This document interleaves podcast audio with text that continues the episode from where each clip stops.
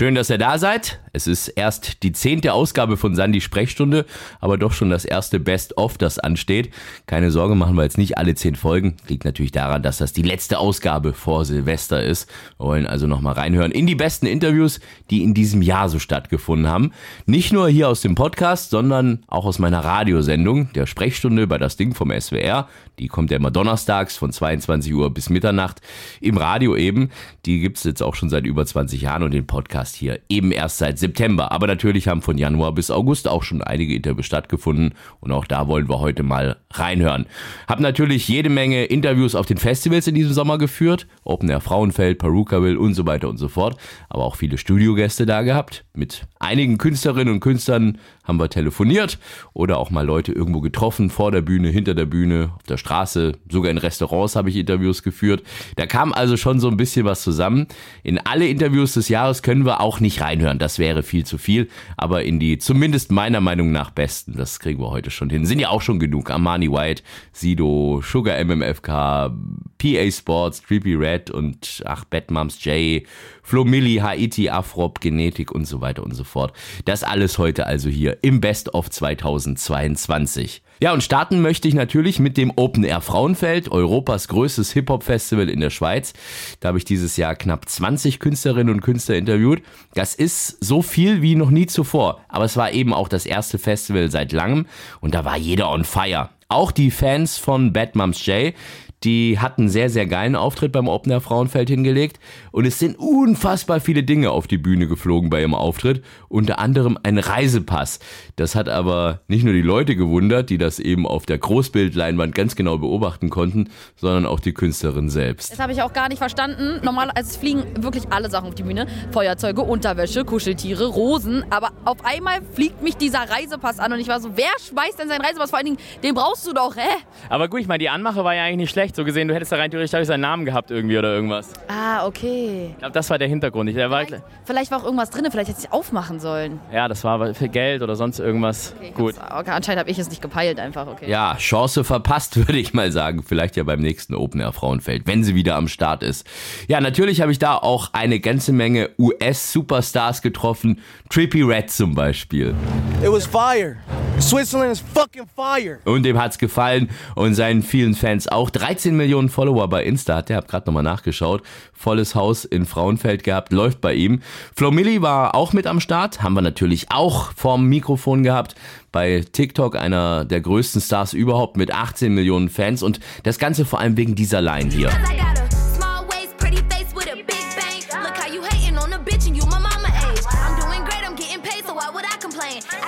Ja, kennt ihr natürlich, da kann man schöne Videos rausmachen. Kompletten Song gibt's auf unserer Playliste, Sandy Sprechstunde bei Spotify.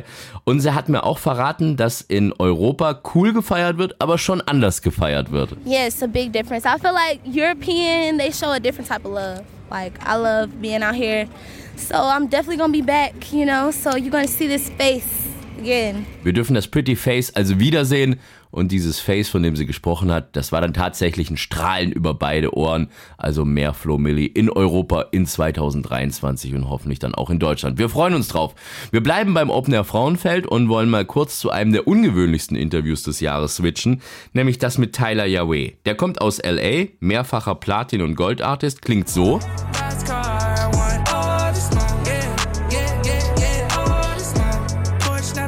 Deinen ganzen Song haben wir natürlich auch auf unserer Spotify-Playliste. Könnt ihr euch anhören, Sandy Sprechstunde. Und der Typ hat sich einfach auf der Bühne übergeben. Direkt vor unserem Interview hat er also einfach alles vollgekotzt, vor laufenden Kameras. Und irgendwie war der stolz drauf, habe ich zumindest das Gefühl gehabt. Yo, I fucking threw up on stage and that shit was fucking rockstar shit. Rockstar-Shit also. Ja, genauso Rockstar, aber weniger vollgekotzt ist Moritz im Interview erschienen. Das ist der Typ hier.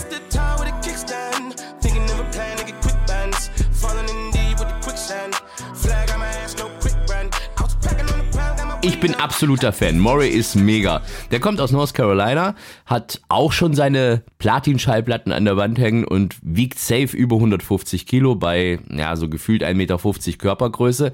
Da ist er auch stolz drauf.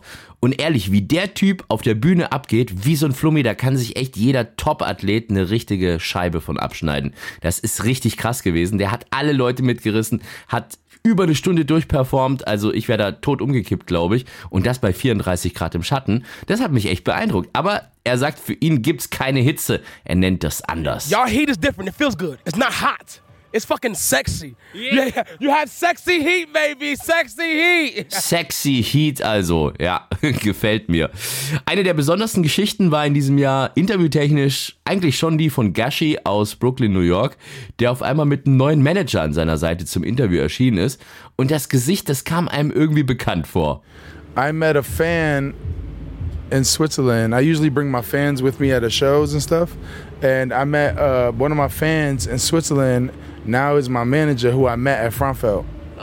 Yeah, he's one of my managers now. Ja, das war nämlich genau der Fan, den er vor ein paar Jahren schon in Frauenfeld mit dabei hatte. Hat er da kennengelernt in der Schweiz beim Festival und dort schon zu allen Interviews mitgeschleift. Ne? So quasi als Fangeschenk. Komm, darfst mal mitkommen, Backstage, darfst mal bei Interviews dabei sein und so. Da saß der einfach nur so irgendwie nebendran, hat sich gefreut, paar Fotos gemacht. Und jetzt ist der sein Manager. Das ist schon krass, oder? Yeah, that's him. Yeah, uh, uh, and now he's like my brother, man. He got a job, and a lot of my fans that that you know stick with me and support me. I, now I give them jobs. Ah, für Gashi also ganz normal. Er schläft manchmal bei seinen Fans im Haus. Man weiß auch, dass es im Gegenzug auch so ist, dass er dann die Fans bei ihm im Haus schlafen lässt und er gibt ihnen eben auch Jobs. Nicht zum ersten Mal passiert, aber trotzdem eine sehr, sehr coole Geschichte und das für so einen Star. Ich meine, der Typ hat schon mit G-Eazy, French Montana, was weiß ich, was Platten zusammen rausgebracht und ist in Amerika auch fast schon selbst so large wie die. Also krasse Geschichte. Ja, wen habe ich da noch getroffen beim Opener Frauenfeld? Sido zum Beispiel. Der kam ganz frisch aus der Entzugsklinik. Das hatte da aber noch niemand erzählt und man hat sie ihm auch eigentlich nicht so wirklich angemerkt. Das kam dann erst später raus, passend zu seinem Album, zu Paul. Ist ja auch gleich von 0 auf 1 in die deutschen Albumcharts gestiegen, obwohl es in der Vorweihnachtszeit war, wo irgendwie sonst noch Mariah Carey und äh, Michael Bublé und Helene Fischer, was weiß ich was, mit ihren Weihnachtsalben ganz nach oben charten, aber er hat es geschafft, die einfach mal kurz alle hinter sich zu lassen. Und ich muss sagen, ich war schon so ein bisschen schockiert, dass ich das in der Schweiz nicht gemerkt habe, dass mit dem irgendwas nicht stimmt, dass der frisch aus dem Entzug kam. Denn immerhin kennen wir uns eigentlich schon lange genug. War ja das x-te Interview. Und äh, als er dann vor zwei, drei Wochen nochmal bei mir im Studio war, da habe ich ihn dann mal gefragt, ob er sich eigentlich erinnert, wann er das erste Interview in der Sprechstunde hatte. Na, zehn Jahre Minimum, ne? Nee, 20. 20, 20. Jahre. 2003, das war das letzte, was ich gefunden hatte. Das war noch mit, da warst du noch äh, Hip Hop Open mit äh, mit Beatheit als äh, Sekte, wart ihr am Start. Das war das letzte Interview, was ich gefunden habe. Also kann vielleicht sein, dass wir vorher schon mal irgendwas irgendwie irgendwo gemacht haben. Sag das nicht so laut, sonst wissen die Leute, dass ich so alt bin. Ja, aber bei diesem letzten Interview, wie gesagt, vor wenigen Wochen erst stattgefunden. Das könnt ihr übrigens auch noch in der vorherigen Folge hier von Sandy Sprechstunde nochmal komplett anhören. Da war dann eben alles anders. Es ging um Drogensucht, um Therapie, um ja, seine Familie, wie das alles gelaufen ist und all das. Also so Sachen auf Songs zu packen, das ist ja das eine. Aber mich hat's krass gewundert, wie offen er auch face-to-face in unserem Interview darüber sprechen konnte. Das hat mich echt beeindruckt. Ich kenne dich deswegen, ich rede auch über das Thema auch nur mit Leuten, die ich kenne. Okay. Ähm, weil ich will mir einfach bewusst sein, also ich will mich freimachen von dem Gedanken, der könnte das jetzt irgendwie nicht ernst mit mir meinen. Ne? Und dann kann ich viel besser auch viel freier über Ja. dieses Thema reden, wenn ich mir nicht noch Gedanken machen muss, wie ist die Frage jetzt gemeint. Ne? Ja. Und bei, bei dir bin ich mir halt sicher. Okay, sowas macht einen schon so ein bisschen stolz, bin ich ganz ehrlich. Nochmal, das komplette Interview, und das war echt hörenswert, das gibt's in der vorherigen Folge dieses Podcasts, Sandy Sprechstunde mit Sido, Folge Nummer 9 war das. Hört mal rein, im Archiv direkt eine Folge unter der, die ihr jetzt gerade hört. Ja, switchen wir mal zu einem der lustigsten Interviews. Das war schon das mit Armani White, dem Billie Eilish-Typen. Wir hören mal kurz rein in seine bekannteste Nummer. Bitch, I'm stylish. Glock talk, big T-shirt, Billy. Klar, die Nummer kennt jeder. Und es ging irgendwann auch gar nicht mehr um Musik in dem Interview, sondern um alles Mögliche und auch um exotisches Essen. Hintergrund war der, dass wir uns in einem Sushi-Restaurant zum Interview getroffen haben und hat er mir erzählt, dass er allergisch gegen so gut wie alle Fleischsorten ist. Kann er alles nicht essen. Woraufhin ich ihm gesagt hat, dass das bei meinem Hund genauso ist. Der kann auch kein Schwein, kein Huhn, kein Rind, kein was weiß ich was. Dann hat er gefragt, was darf der denn dann überhaupt essen? Ah, als Hund. Habe ich ihm gesagt, der Tierarzt hat gesagt, exotische Fleischsorten. Und dann sind wir irgendwie auf Zebras gekommen. Den Rest, ja, hört mal selbst. Oh, that's crazy. People eat zebra, well, not people, but dogs eat zebra meat. People as well. There are some African restaurants in, in Stuttgart, in my hometown as well. You eat zebra meat? Have you ever ate zebra meat? Yeah, yeah, I did. Yeah, what, what is a little bit sad because I, I, I love horses, and then I they gave me, yeah, we have a new uh, blade with zebra, and I said, oh no, don't, don't give me that. But it was yeah, it was delicious. Yeah, it was delicious. I had alligator for the first time like a month ago. Uh, yeah. Yeah, but that's a little bit weird, so I, I don't like the meat. Oh, that's weird, but zebras isn't weird. Uh, You're eating Lion King animals and you talking about alligator is weird? I mean, alligator was weird. Alligator was weird, but When you were in Florida uh, in the next week, yeah, don't tell them that you were eating alligators. no, no, no, they, they might sick one on me. I, I don't want, I don't want no trouble. um, but alligator was, it's like chewy. It's super chewy. It's like, yeah, I'm, I'm not. like a chewing gum. Yeah, yeah, I'm not, I'm not the biggest fan. Not the biggest fan. Okay, Schande über mich. Ich habe also schon mal Zebra probieren müssen. Stolz bin ich nicht drauf. Auch wenn ich ehrlich genug war, um zu sagen, es hat gar nicht so schlecht geschmeckt. Ja, und er hat Alligator gegessen. Ähm, habe ich ihm gesagt, so da in Florida, wenn er da auf Tour geht, auf gar keinen Fall erzählen, dass er Alligatoren frisst, weil die jagen ihn dann von der Bühne. Beides war auch ziemlich komisch, haben wir festgestellt. Alligator schmeckt nach Kaugummi, hat er gesagt. Okay, also wissen wir das auch. Von Armani White und afrikanischen Restaurants zu Ezel, das ist der Typ hier.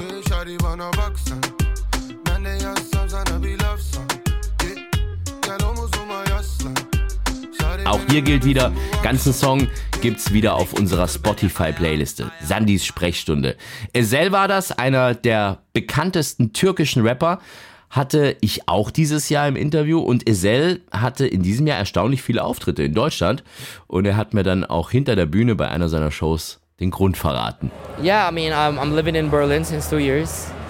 I um, I moved to Berlin to expand, you know, my knowledge with music, meet with new people, new artists, because I see a lot of artists coming back and forth to Berlin. Yeah. Er lebt also in Berlin seit zwei Jahren, ist da hingezogen, um sich musikalisch weiterzubilden, wie er gesagt hat, und auch um einfach neue Leute, neue Künstler kennenzulernen. Ähm, ja, wollte ich natürlich von ihm wissen, ob Berlin wirklich so inspirierend ist, was die Musik angeht, wie immer alle behaupten. Definitely, definitely. You know, you, you get to meet a lot of people. Berlin is a very vibrant city. It's really uh, inspiring for me, you know, like a lot of artists. It can be musicians, painters, it can be, you know, from any form of art. So uh, to be there is just inspiring. I mean, this is my stop for this moment. Maybe I'll move somewhere else, but um, but I enjoy being in Berlin. Yeah. Do you have some uh, German words uh, to say to our audience? Uh, was, kann, was soll ich sagen? Keine Ahnung, aber ja, ich bin Ezel. Ja, aber Perfect. das, das war's. Better than my Turkish. Thank you very much. Thank you, Azad. Berlin ist also eine sehr künstlerische Stadt, auch wenn er nicht weiß, ob er ewig da bleibt oder weiterzieht. Aber er kann auch schon Deutsch, das haben wir auch gerade gehört. Und habt ihr am Ende seinen deutschen Manager gehört? Der hat dann noch gemeint, ja, jetzt, also wenn das schon auf Deutsch so gut läuft, dann können wir das ganze Interview nochmal auf Deutsch machen. Also, witzige Truppe. Interview haben wir natürlich auf Englisch gemacht. Wir wollten es ihm ja so leicht wie möglich und mir so schwer wie möglich machen. Bleiben wir doch gerade mal bei türkischen Rappern in Deutschland. Wer fällt einem da denn als erstes ein? Ja, Savage wahrscheinlich und ansonsten, klar, EKO, Echo Fresh, war dieses Jahr eine ganz besondere Begegnung für mich, weil ich mich einfach immer freue, wenn ich Echo Fresh treffe und äh, ja, diesmal warst du irgendwie in einem anderen Rahmen. Es war nämlich auf dem Elektro-Festival, war bei Peruka Will. Ich hatte mein erstes Interview bei dir und ähm, jetzt sehen wir uns auf dem Elektrofestival. Das ist echt, siehst du mal, wie die Welt aus dem Fugen gerät. Ja, ist wirklich so. Nicht nur Crow, sondern auch Echo Fresh hatte sein erstes Interview bei mir in der Sprechstunde. Und auch wenn wir beide nicht auf ein Elektrofestival gepasst haben, als Hip-Hop-Fans, hat es auf jeden Fall viel Spaß gemacht. Echo hat dieses Jahr sowieso wieder viel gerissen, hat jetzt auch einen eigenen Podcast an den Start gebracht, dann Iran rausgebracht, zwei Alben, dann die ganzen Festivals, hat in Fernsehshows mitgespielt und, und, und, und, und. Und egal wie verrückt das Zeug ist, was er da so macht, man nimmt es ihm einfach nicht übel. Voll. Das war früher mal so eine vermeintliche Weakness, was die Leute mir, ich meine, du kennst mich seit Anfang meiner Karriere, aus, gerade aus der Hip-Hop-Szene so falsch ausgelegt haben oder auch gerne so wollten, weil heute weiß ich, dass es hier und da auch mit Eigeninteresse vielleicht zu tun hatte, weil die das sich nicht getraut haben, schlicht, ja. Ähm, heute ist es mein Unique Selling Point, das ist mein Alleinstellungsmerkmal und hat mich über all die Jahre überleben lassen, ja, dass ich eben offen bin für neue Sachen und gleichzeitig auch mich selber vielleicht nicht so ernst nehme. Und wenn du mal über den großen Teich schaust, ja, ein großes Vorbild von mir zum Beispiel Snoop Dogg, gibt es seit 30 Jahren, mich gibt es ja seit 20, der ist zum Beispiel auch so. Der ist auch, auch mal auf einer Kochsendung, bei einer Kochsendung am Start, macht aber dann auch mal bei einem Gangster-Rapper ein Feature mit und dann ist er als Schauspieler unterwegs und macht einen Werbedeal von mir aus. Ja. Man, man, das ist doch das Gute an, an unserem Job, so, ja. Und ich äh, lasse mir das nicht verbieten. Ich mache das so, wie ich das will. Und das ist auch gut so. Ihr merkt schon, mir ist immer sehr wichtig, dass man ein freundschaftliches Verhältnis am Mikrofon mit den Künstlerinnen und Künstlern pflegt. Worauf ich schon stolz bin, das ist, dass die Artists dann irgendwie auch immer sehr persönlich werden in Interviews. Savage hat mir ja damals in der Show erzählt, wie es ist, wenn sein Sohn im Kindergarten oder später in der Schule rumerzählt hat, wie berühmt sein Daddy ist und dann eigene kleine Kinderkonzerte vor den anderen Kids gegeben hat. Und sogar die harten Jungs von Genetik, übrigens auch wieder mit neuem Nummer 1 Album an den Start gegangen, haben erzählt, wie ihre Töchter die berühmten Eltern so wahrnehmen. Meine Töchter sind noch ziemlich jung, denen ist das, also denen ist das einfach ziemlich egal, dass, also die wissen genau, also die wissen, was ich mache schon so. Ja. Und es wissen auch, äh, es wissen auch viele drumherum und die Leute, mit denen sie zu tun haben, sozusagen, weil ich ja gegenüber, also sozusagen meinen Allerängsten will ich natürlich offen und ehrlich sein und ich habe keine Lust, die in eine Situation zu bringen, dass die sich damit verstecken müssen. Das wäre auch absurd, weißt du? Mhm. ist kein, ist kein Geheimnis in dem Sinne. So, ich habe vor denen ja keine, keine Geheimnisse. Deswegen dann auch nicht so, wenn die im Kindergarten sind, so, die wissen auch, was, äh, wer ich bin und was ich mache und so. Aber äh, so meine Töchter geben damit, glaube ich, also ich habe noch nie mitgekriegt, dass sie damit angeben. Ich glaube, denen ist das ziemlich egal. Die flitzen hier gerne im Studio rum und so, das macht denen Spaß. Aber ja, ich glaube, das ist denen an sich, können die das noch gar nicht äh, verstehen, was das bedeutet, sozusagen. Bei Isaiah, dem Sohn von Max Herre und Joy Denalani, da ging es natürlich auch im Interview um die prominenten Eltern und die Frage, ob es nicht manchmal auch so ein bisschen schwierig ist, wenn jeder die Eltern kennt. Ist, äh, ich, ich glaube mittlerweile, es ist relativ egal, weil ich ja so langsam auch erwachsen bin, aber so zu Bravo-Zeiten, als ich auch noch selber so in der sechsten, siebten Klasse war, war es zwischendurch mal nicht ganz so cool. Aber Ja. unabhängig davon ist es äh, mir nie so aufgefallen und man muss dazu auch wirklich sagen, dass meine Eltern ja im Gegensatz zu anderen Prominenten sind ja jetzt nicht Boulevardkasse relevant, weißt du? Ja, ja, ja. Und darum war es jetzt nie, es war jetzt nie diese Art von Prominenz oder die Art von Druck. Macht eigene Musik, Isaiah, macht gute eigene Musik, kommt aus Berlin. Und übrigens war Isaiah trotz allem der einzige Künstler, so arg der Newcomer ist, ähm, seit Kendrick Lamar, bei dem das Management vorher die Fragen sehen wollte. Das hat mich krass gewundert. Ich meine, der Typ ist ganz, ganz, ganz, ganz neu, hat noch nichts gerissen eigentlich musikalisch und hat da so ein komisches Management da gehabt. Haben wir natürlich auch nicht gemacht. Wir sind ja unabhängig. Wir schicken da nicht irgendwie Fragen vorher an irgendein Management. Haben wir bei Kendrick Lamar damals auch nicht gemacht. Das Kendrick Lamar Interview haben wir damals bekommen. Das mit Isaiah logischerweise auch. Ein Interview, das wir nie ausgestrahlt haben. Das kann ich euch mal so ein bisschen aus dem Nähkästchen hier verraten. Ist das mit Sio. Sio war nämlich auch so ein Fall. Da wollte das Management danach das Interview zur Freigabe haben. Das haben wir natürlich nicht gemacht. Und äh, ja, deshalb gab es keine Freigabe und deshalb in diesem Jahr auch kein CEO-Interview. Das noch so als kleinen Fun-Fact am Rande. Also der lockerste Rapper überhaupt eigentlich ist CEO ja, ist am Ende der unentspannteste gewesen. Kommt vor. Ja, wer muss denn sonst noch so in unseren Jahresrückblick? Die Jungs von 01099. Safe, oder? Sie sagt dann, du hast Löcher und läuft grad auf mich zu in dem beigen Crop Top und der Hose über den Schuhen. Durstlöscher, einer der Hits des Festivalsommers in diesem Jahr. Ganze Nummer ist natürlich auch wieder auf unserer Spotify-Playliste zu finden. Und 01099, die hatten ganze 16 Shows in einem Monat. Im April war das bei ihrer Tour. Dann die Festivals, Splash, Frauenfeld und so weiter und so fort. Dann nochmal 10 weitere Shows in der zweiten Jahreshälfte. Also die haben richtig was abgerissen, Tour- und Konzerttechnisch. Aber zumindest machen sie nach den Shows mittlerweile halblang, wie sie mir nach dem Konzert erzählt haben. Wir spielen gerade relativ viel und da müssen wir echt, haben wir echt gelernt, dass wir so ein bisschen auf die Gesundheit achten müssen. Einfach weil das äh, schon anstrengend ist auch. Aber wir lieben es, wir lieben es und würden es nicht gegen irgendwas tauschen wollen. Sie lieben das und wir lieben Sie. 01099, auch 2023 wieder auf Tour. Am 9. Mai geht's los. Schnelle Brillentour. So heißt die dann mit auch schon wieder 17 Tourstops. Also äh, ja, die kommen schon wieder richtig rund. Dann kommen ja auch die ganzen Festivals und so weiter und so fort.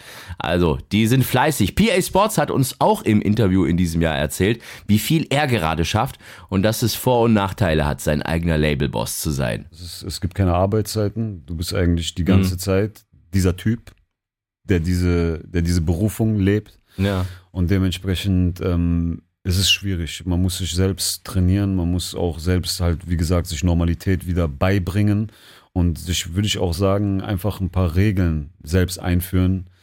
Ähm, für mich sehr schwierig, sich an solche Regeln zu halten. Ähm, aber ja, es, ist, es gibt halt keine Arbeitszeiten. Wenn ich um 2 Uhr nachts einen Anruf kriege, ich kann ihn probieren zu ignorieren, aber wenn ich merke, es hat irgendwie mit meinem Geschäft zu tun oder mit einem meiner Künstler oder sonst irgendetwas, dann gehe ich ans Telefon. Und wenn es ein riesiges Problem gibt, äh, was mich dazu zwingt, auch nochmal das Haus zu verlassen um diese Uhrzeit, dann verlasse ich auch nochmal das Haus. Das hast du in einem normalen Job nicht. Wenn dich jemand nach 18 Uhr nach Feierabend anruft, sagst du ihm, hör mal, hör mal, Harry, ich habe hier Feierabend und Das war's. wir sprechen morgen Ja. miteinander. So, das gibt's in diesem Job natürlich. Aber ein großer Vorteil ist, dass man sich einen Urlaub leisten kann, der einen Mercedes kostet. Welche Nummer haben wir jetzt? Ähm, warte. Sunrise. Sehr gut. Yes. 1 zu 0 für dich. Sunrise hören wir jetzt mal rein. PA Sports ist bei Ja. uns zu Gast.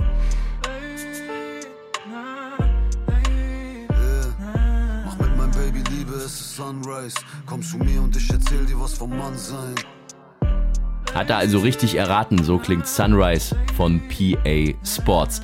Wir haben jetzt schon über die intimsten Interviews gesprochen, über die lustigsten, die exklusivsten Interviews, aber das vielleicht außergewöhnlichste Interview, das war schon das mit Sugar MMFK. Das hat nämlich per Freisprecheinrichtung auf der Autobahn Richtung Hamburg stattgefunden. Machen wir normalerweise so nicht, allein schon wegen der Soundqualität. Aber in dem Fall haben wir gesagt, ja, komm. Sugar MMFK hat nämlich äh, kurz vorher die Info bekommen, dass er mit 50 Cent auf Tour gehen darf. Das ist schon, ja, Meldung genug. Und statt das Interview abzusagen, haben wir dann gesagt, ey, komm, machen wir einfach mal auf der Autobahn. Grüß dich, Andi. Erstmal liebe Grüße zurück.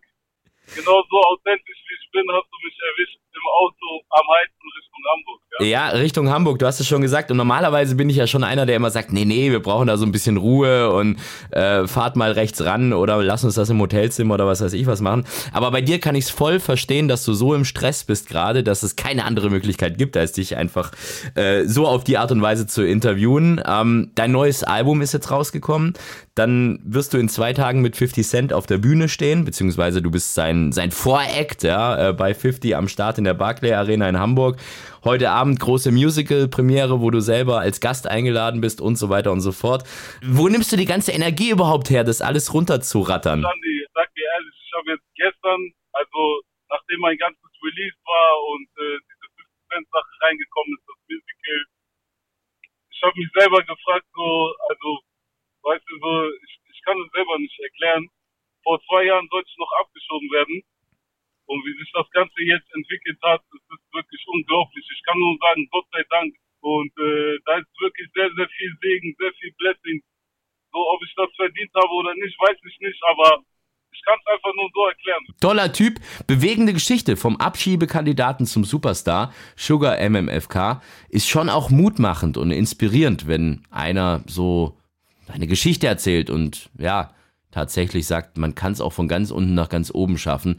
Genau wie es Cashmo getan hat, als er mir erzählt hat, wie er aus der Spielsucht rausgekommen ist und wie schlimm die Zeit damals war. Die Spielsucht, ähm, ich habe die ja 2017, 2018 besiegt. Mhm. So die Spielsucht war für mich auch persönlich so mit einer der, der schlimmsten Erfahrungen, die ich in meinem Leben gesammelt habe. Mhm. Weil es halt wirklich dir den Verstand nimmt. Du kannst halt nirgendwo mehr äh, durch die Gegend fahren, äh, ohne dass du äh, oder dass deine Augen äh, direkt eine Spielothek äh, fokussiert. So, weil man kommt einfach nicht mehr dran vorbei. So, man ist so, man, man ist so, so gefangen von, von diesem Trieb zu zocken.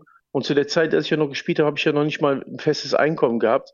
Da kamen hier und da mal ein paar Kröten rein. Und wenn die halt reinkamen, dann hatte ich dann auch irgendwo noch die Hoffnung, dass ich vielleicht jetzt ein paar Euro damit mache. Obwohl man eh weiß, dass selbst wenn ich jetzt 500 Euro in einem Automaten zum Beispiel gewinnen würde, ich die eh wieder verzocken werde noch in, in, in den nächsten Stunden. So, und das ist halt irgendwie, ich weiß, ein sehr, sehr krasser Teufelskreis, der einen auch äh, sehr oft sehr äh, ehrenlos gemacht hat. Auch ein Interview, das ihr euch auf jeden Fall nochmal anhören könnt. Cashmo im Archiv, Sandy Sprechstunde.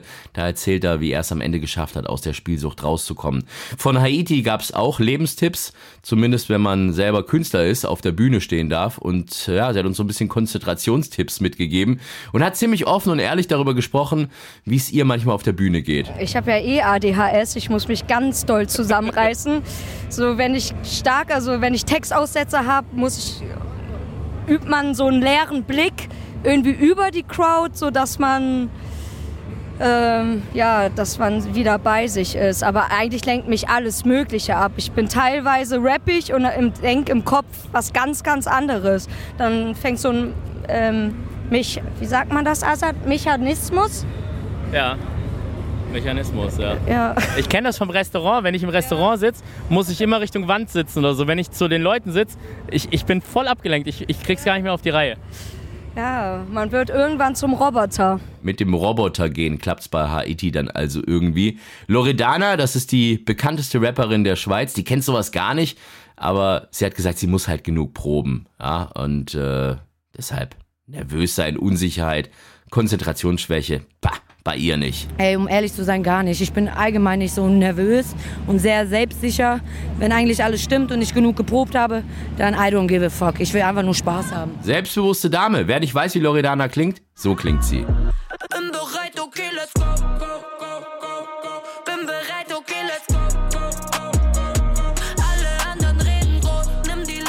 auch wieder nur ein kurzer Ausschnitt. So kennt ihr das hier von meinem Podcast. Ganze Nummer habe ich euch wieder auf die Playliste gepackt. Logisch. Genau wie ein Track von Afrop. Der war auch bei mir am Start in diesem Jahr. Nach acht Jahren ohne Interview in der Show. Das erste Mal wieder.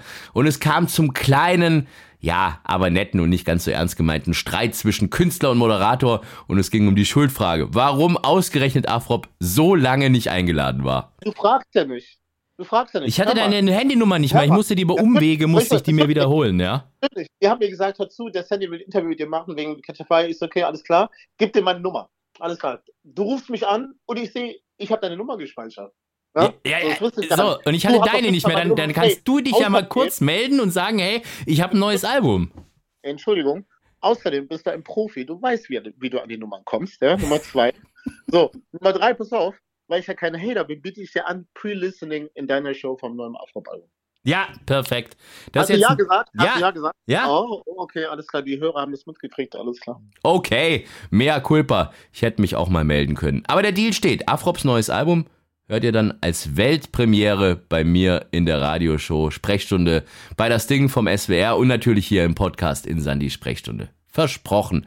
Ja, übrigens Sandy Sprechstunde, nicht Sandys, ne? Ganz, ganz wichtig. Das Thema habe ich mit Chefcat das erste Mal ausführlich besprochen. Sonst war es mir immer ja, so ein bisschen egal. Aber als es dann um das Thema Namen ging, da habe ich gesagt, komm, da müssen wir mal ein bisschen Deep Talk halten. Denn der hat mir erzählt, dass er genau dasselbe Problem hat. Die Leute können seinen Namen nicht richtig aussprechen. Er heißt nämlich eigentlich Chef Cat. Habe ich es schon wieder falsch ausgesprochen? Ich weiß gar nicht. Und die Leute sagen immer Chef Cat. Und deshalb hat er den Künstlernamen. Aber hört mal selber rein. bei türkischen Namen wird immer die zweite Silbe betont. Şevket. Das heißt, es heißt Şevket. Ne? Şevket. Es heißt zum Beispiel auch, es, es heißt auch nicht Murat, es heißt Murat. Ah, Es okay. heißt nicht, es heißt nicht Erhan, es heißt Erhan. Und es ist immer die letzte Silbe. Und ähm, bei Şevket ist es halt Şevket. Also anstatt ein F, ein W. Und viele kommen dann nicht damit klar, dass neben so einem, nach so einem weichen W ein hartes K kommt. Und dann habe ich gedacht, ja, be bevor ich das jetzt irgendwie jedem irgendwie die ganze Zeit erkläre, nehme ich einfach die Falschaussprache als Künstlernamen.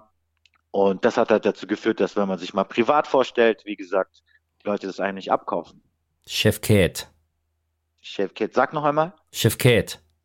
Komm, es war Chef Cat. okay. Es war ein bisschen gezwungen, aber es war jetzt schon Chefkit. okay. Aber weißt du, Leute können Matthew McConaughey sagen. Ja. Aber bei so, aber weißt du, bei so Chefkit. Chefkit, Chefkit. weißt du, so, ja, Chefkit. Chef Cat. Okay. Ja, genau. Dann ist Ja, aber auch, dann super. ist er eigentlich auch nicht Savage, sondern Savage, oder? Ja, genau. Ah, okay. Savage. Krass. Okay. Ja, Mann, mindblowing. Dann wäre ich Sandy. So, oder?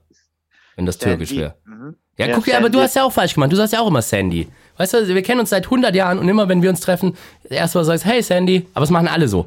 Wegen diesem Scheiß. Es war bei mir genau dasselbe. Als ich, eigentlich ist der, ist der damalige äh, Freund meiner Schwester ist schuld. Ja, der hatte damals mir nämlich ein, da war ich ein kleines Kind, hieß ich Aber Alex. ist es dein echter Name, ja? Nein, eigentlich heiße ich Alexander und ich war als Kind zu blöd und habe immer Sander gesagt, ja. Und diese Abkürzung war immer Sandy, aber man hat, niemand hat es geschrieben. Und der, der ganz früher, als ich vier war oder so, ja, der Freund von meiner Schwester, ultra lange her, ja, der, wie gesagt, vor über 30 Jahren, der hatte mir mal einen, einen Kleiderbügel gebastelt mit so Elefanten drauf und da hat er meinen Namen drauf geschrieben und er hat es mit Y geschrieben. Und das, das ist der Ursprung. Seitdem schreibt man es mit Y und deshalb jeder Sandy statt Sandy. Ja. also Y auf jeden Fall, das macht's aus. Und ich glaube, wenn du ein X benutzt hättest und ein I am Ende, dann glaube ich, wäre dieses Missverständnis nicht passiert. Ja, aber dann ja, wäre es wieder so ein bisschen spät. arabisch, dann wäre es so Khandi, weißt du, so wie Ch- äh, Chata. Das heißt. Ach so, ja, ist kurdisch. Ja, ich ja, glaube, im ja. Arabischen gibt es kein X. Oh, okay, kurdisch. Also, glaub schon, ja. Es muss also nicht immer nur um Musik gehen in Sandy Sprechstunde und noch 2023 verspreche ich euch, da wird's einige Interviews geben, wo es dann doch irgendwie auf einmal eine ganz andere Wendung nimmt. Wir bleiben auf jeden Fall dran. Das war schon wieder unser kleiner Jahresrückblick für 2022. Ich wünsche euch einen guten Rutsch, kommt gut ins neue Jahr. Wir hören uns 2023 wieder.